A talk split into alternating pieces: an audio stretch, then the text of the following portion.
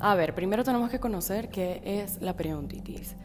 Esto es básicamente la inflamación e infección del hueso y de la encía, de todo lo que rodea el diente.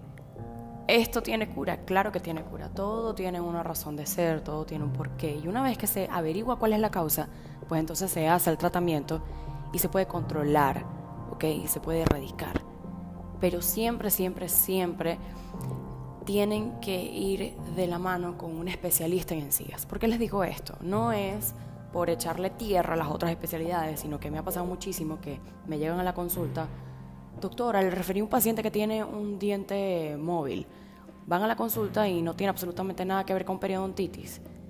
Un ortodoncista me dijo el otro día, doctora, no le puedo poner la ortodoncia a mi paciente porque tiene las encías inflamadas, hay que hacerle un tratamiento súper profundo porque tiene periodontitis. Entonces me asustan al paciente, me llega a mí llorando a la consulta. Además yo tengo que hacer psicólogo de esa paciente y hacerle entender que todo está bien, que no pasa nada, que no sé qué. Entonces lo mejor es que sepan que existe un especialista en encías y cuando vayan a este especialista en encías tienen que llevar una radiografía panorámica para ver una visión general de lo que tienen y radiografías específicas localizadas de las zonas en donde posiblemente puedan tener la periodontitis.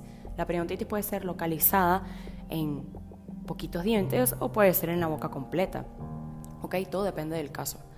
Entonces, por favor, cuando tengan este tipo de dudas, no se asusten porque muchas veces confunden los diagnósticos y uno no puede dar un diagnóstico si no está seguro de ello. Las encías inflamadas, la pérdida de hueso y la movilidad dental no solamente son producto de la periodontitis, o sea, eso puede ser por muchísimas otras causas que no lo voy a decir aquí porque si no voy a dar una cátedra magistral de lo que es la periodontitis y todo lo demás. Pero bueno, en fin, me ha pasado muchas veces también que llegan a mi consulta personas que no sabían que tenían enfermedades sistémicas y como me, me doy cuenta yo de esto, pues entonces le mando a hacer exámenes de sangre y exámenes de sangre veo ciertos valores alterados, los mando al endocrino y pues lo que tenían era, por ejemplo, no sé, una diabetes. Y eso es lo que también ocasiona la destrucción de lo que es el aparato que rodea el diente. Porque tienes unas células descontroladas allí, que es lo que está ocasionando esa enfermedad sistémica, no está controlada y por ende te repercute ahí en la encía. Entonces, ¿qué es lo que tenemos que hacer? Guardar la calma, ir con un especialista, ir motivados, prestar atención, ser totalmente honestos en la consulta clínica y hacer todo lo que te digan, porque la periodontitis sí tiene solución.